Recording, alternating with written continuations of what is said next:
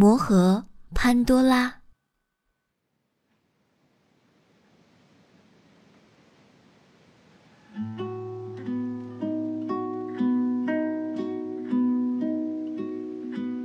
他在绝望之际，给世界下了一个诅咒，并把诅咒封印在一个魔盒里。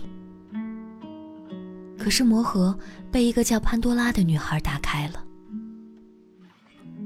首先，从魔盒里跳出来的是欲望，欲望迅速演变成背叛，抹不去的背叛带来了罪恶，罪恶聚集，造成灾难。